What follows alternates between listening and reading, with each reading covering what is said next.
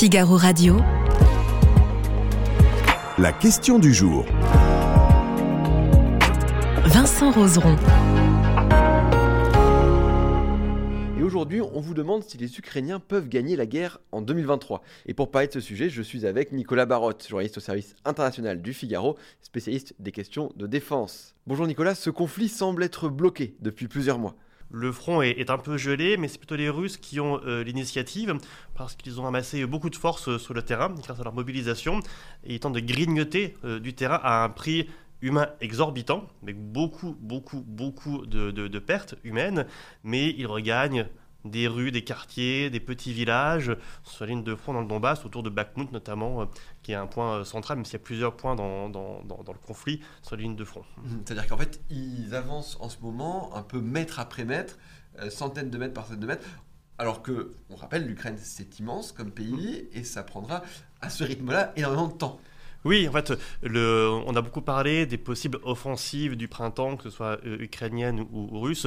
Là, sans doute que les Russes veulent euh, prendre de vitesse, si on peut dire, les Ukrainiens en euh, les, euh, euh, harcelant sur le terrain, en les désorganisant pour les empêcher de mener leur propre initiative. Donc cette ligne de fond qui fait 1000 km, il y a 5 ou 6 points très chauds.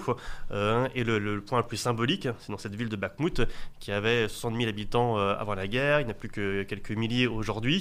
Ça n'a pas beaucoup d'intérêt stratégique, mais politiquement, c'est un peu le symbole de, des batailles aujourd'hui. Alors que euh, on peut rappeler que à l'automne, euh, c'était plutôt euh, l'Ukraine qui avait récupéré, on va dire, cet avantage du terrain et de l'avancée. Absolument, parce que l'armée russe avait démontré euh, beaucoup de, lacunes, de faiblesses dans son organisation, sa logistique, euh, et elle n'était pas en mesure de résister à l'offensive qui a même surpris les Occidentaux, les Ukrainiens, qui étaient mieux organisés, qui ont bien su utiliser le matériel qui leur a été fourni, et qui ont réussi à avancer donc dans le nord vers Kharkiv et surtout à, dans le sud vers Kherson. En fait, ils ont aussi profité du recul des Russes qui ne pouvaient pas, ne pouvaient pas résister, se sont retirés d'un certain nombre de points pour consolider leur défense un peu plus bas, notamment sur, pour, la Crimée, pour la défendre, euh, et aussi pour tenir les lignes dans, le Donbass. Est-ce qu'il n'y a pas une occasion, on va dire, ratée de l'Ukraine qui aurait pu, à ce moment-là, quand, quand, quand les Russes battaient en retraite, essayer de leur prendre beaucoup de terrain d'un coup? Oui, euh, sans doute, mais euh, probablement qu'à ce moment-là, les Ukrainiens manquaient de matériel, parce que pour avancer vite, tout bêtement, il faut de, des blindés, des, chars pour progresser euh, assez rapidement. Euh, ils, ont, ils sont aussi confrontés à des problèmes d'artillerie, de logistique. Donc ils doivent mener une guerre un peu frugale avec euh, peu, de, peu, de munitions, donc ils ménagent leur effort. Donc oui, peut-être qu'il y avait une fenêtre d'opportunité pour avancer rapidement. Certains en Europe craignent qu'elle se referme et que le front effectivement se, se gèle ou que les Ukraines soient plus en mesure de tenir face à une offensive massive de la Russie si elle parvient à mettre beaucoup de troupes sur le terrain. Honnêtement, euh, on a beaucoup d'informations partielles et donc c'est assez dur de distinguer ce qui est de l'information et ce qui est de l'intox. Et on verra dans les prochaines semaines si euh, un camp ou l'autre euh, a su préparer une offensive, la mener et percer, et percer les lignes. Oui, parce que là, ce qu'on attend tout de même, c'est une vraie offensive. C'est que là, on est sur pas un conflit gelé, mais on avance petit à petit. On attend des grandes manœuvres bientôt des deux côtés Parce que chaque camp euh, veut une victoire pour forcer l'autre à s'asseoir à la table de négociation.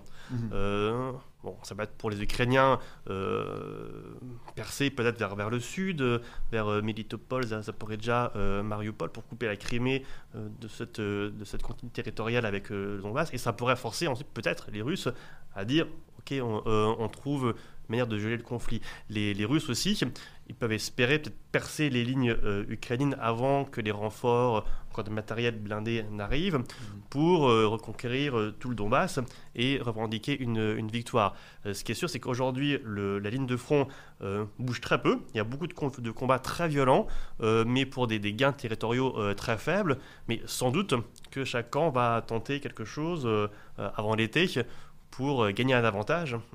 Oui, alors par exemple, moi je me rappelle, il y a deux mois, on parlait énormément de la ville de Soledar, hmm. qui est sur cette carte, on peut le voir, Soledar. Et là maintenant, on parle de Bakhmut. Ça se passe à quelques quelques kilomètres, vraiment. On n'avance pas énormément. C'est un combat rue par rue, quartier par quartier, euh, véritablement. C'est Mm. c'est- les progressions se font de quelques centaines de mètres avec des gains, des, des pertes. Euh, tout le problème, c'est pour quel euh, coût humain c'est, Oui. c'est- c'est que- quelles sont les pertes euh, qui sont euh, imposées à chaque camp pour euh, défendre la ville ou la conquérir? C'est ça, c'est ça qui détermine si euh, l'offensive, si les batailles euh, en valent le prix. Et ça, pour, un coup- pour le coup, on, on- on ne le sait pas. On verra plus tard euh, si cette bataille-là a épuisé un camp ou l'autre. Alors, on a, je salue Chris Cross qui nous rejoint, qui nous dit Chris, qui nous répond à la question. Il nous dit non, la Russie a tout le temps pour elle, elle gardera le Donbass que l'Ukraine ne récupérera jamais. Parce que c'est ça aussi la question. Les Ukrainiens peuvent-ils gagner la guerre en 2023 Mais ça veut dire quoi gagner la guerre pour les Ukrainiens? Bah, c'est tout le problème, c'est que le- la question du, des buts de guerre aujourd'hui, pour un camp comme pour l'autre, est euh, en fait, à, à- à définir encore, à Mm. clarifier. Euh, au début de la guerre, le, but de Poutine était de conquérir l'Ukraine, euh, soit d'installer un régime fantoche, soit de, de l'annexer. Ce qui est déjà une différence. Aujourd'hui, on a bien compris, on voit bien qu'il ne pourra pas conquérir l'Ukraine, c'est impossible. Donc qu'est-ce qu'il cherche? Est-ce qu'il cherche à euh, consolider un gain territorial, Donbass euh, et Crimée? Euh, Est-ce qu'il veut mener une guerre très longue pour affaiblir euh, l'Occident et l'Ukraine Euh, C'est des vraies différences, que ça, ça- ça détermine la stratégie ensuite. Et côté ukrainien, aujourd'hui, quand on écoute les dirigeants euh, à Kiev, ils disent c'est bien normal qu'ils veulent reconquérir tout leur territoire, la Crimée y compris. Mais on sait bien aussi que la Crimée est un territoire très symbolique pour, pour les Russes et qu'il sera plus difficile de le reconquérir. Et une fois qu'on a reconquis la, la- la Crimée, que se passe-t-il? Ça ne veut pas dire que le conflit s'arrête et que Poutine accepte euh, sa défaite. Donc on voit, bien qu'on est sur un- une guerre de longue durée, qui a une dimension territoriale, mais aussi idéologique entre euh, l'Occident et, et la Russie. Mais Mensana qui nous dit le seul but de la guerre, c'est de dire qu'on a gagné la guerre. Donc euh, voilà, c'est un peu. pour, Il faut surtout que l'autre accepte sa défaite. C'est qu'on peut, on peut, on peut dire, on peut dire j'ai gagné, mais tant que l'autre n'a pas dit J'ai perdu, euh, ça peut continuer très longtemps. Alors, tout à l'heure, on parlait euh, des, des- des- des forces en présence. De la, de la... Alors, je vous rappelle cette question du jour. Les, les Ukrainiens peuvent-ils gagner la guerre en 2023 Il y a une question de, de- de quantité d'hommes qui va se poser parce que l'Ukraine, depuis le début, est à la mobilisation générale. Est-ce qu'il qu'il va pas y avoir un problème de stock d'hommes euh, pour l'Ukraine dans les prochains mois à venir? Bien, bien sûr, on a un déséquilibre démographique euh, entre les deux pays qui est, euh, évident, qui est un, des problèmes de, de départ, avec une réserve humaine côté russe qui est beaucoup plus profonde. Il y a quand même une différence, c'est que toute la nation ukrainienne est prête à se défendre. Et donc, on parle beaucoup des forces morales. En fait, c'est une une réalité. C'est que quand on veut défendre sa patrie, on se bat beaucoup mieux que quand on est un prisonnier extirpé d'une prison et qu'on est envoyé à Bakhmut pour mourir pour une raison absurde qu'on ne comprend pas. On ne se bat pas de la même manière. Et donc, même si la Russie a beaucoup de réserves humaines, euh, la mobilisation de la société russe est une difficulté aussi pour Poutine, qui doit avancer quand même pas à pas pour ne pas, euh, on a bien vu en, en septembre, tous ces euh, jeunes Russes qui fuyaient, euh, pour ne pas brutaliser, bousculer sa propre société. Donc il, ménage aussi son, son effort. D'accord, donc en fait, la, la quantité d'hommes est finalement assez dire, équivalente des deux côtés. Et Il y a un avantage pour les, pour les Russes. Il y a un avantage pour les Russes, mais il n'est pas non plus si énorme que ça, puisque euh, est-ce, est-ce qu'il- parce qu'il n'a toujours pas, il n'a pas fait une mobilisation complète Mm. générale, mais est-ce qu'il le pourra vraiment faire ça Il- Bien sûr, sur de longues durées, on peut imaginer qu'il mobilise euh, beaucoup, euh, beaucoup d'hommes. Il faut se souvenir que euh, Seconde Guerre mondiale, euh, Stalingrad, c'est, un million de, de- de- de morts. Donc euh, on est en fait encore très loin de, de ces, volumes-là. Euh, mais il faut avoir en tête que le rapport de force sur le terrain, c'est une combinaison entre un nombre de soldats, donc effectivement l'avantage là, il est côté, euh, euh, côté russe, mais euh, l'avantage n'est pas non plus déterminant, c'est que euh, on dit souvent que pour mener une offensive, il faut être trois fois plus nombreux que pour la défense, donc ça veut dire des volumes assez, assez conséquents. Donc il y a l'aspect masse humaine, mais il y a aussi la qualité de l'armement. Et Oui. bon, ben là, le- les armements euh, occidentaux, on voit bien euh, qu'avant plus César et Mars, ils sont ils ont un avantage. Et le Mhm. dernier point, c'est effectivement la motivation des soldats. Mhm. Et là encore, on voit que les Ukrainiens, ils ont un petit avantage parce que euh, ils sont plus convaincus par la justesse de leur cause. Est-ce que justement euh, sur les, sur les, sur les armements, est-ce que euh, les armements arrivent aussi vite qu'ils se détruisent, on va dire, sur le champ de bataille, d'un côté et de l'autre?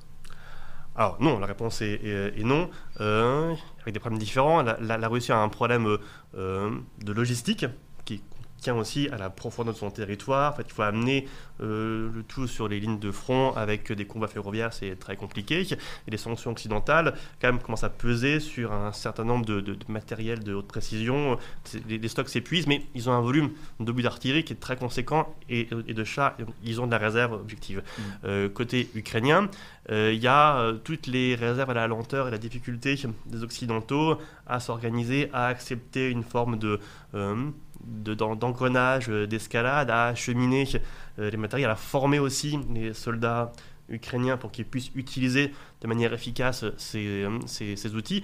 Donc oui, c'est sûr que l'équipement militaire arrive toujours un peu trop tard sur le terrain pour, pour les Ukrainiens. Encore une fois, c'est une guerre qui est longue, donc euh, c'est pas pour ça qu'il ne faut pas livrer des, armes qui arriveront dans euh, euh, 3 mois, 6 mois, euh, un an. Parce que même dans un an, même si jamais le conflit se gelait, l'Ukraine aurait toujours besoin de matériel militaire pour se défendre. Alors, on va répondre à cette question. Alors, les Ukrainiens peuvent-ils gagner la guerre en 2023 Nicolas Barotte, à votre avis? Malheureusement non, parce que les buts de guerre sont de plus longue durée et parce que le rapport de force aujourd'hui ne permet pas à un camp comme à un autre de, de l'emporter euh, facilement. Oui, alors justement, alors, on voit 51% des gens sont d'accord avec vous. On voit que c'est une question qui est très, qui est, qui est, qui est, très serrée.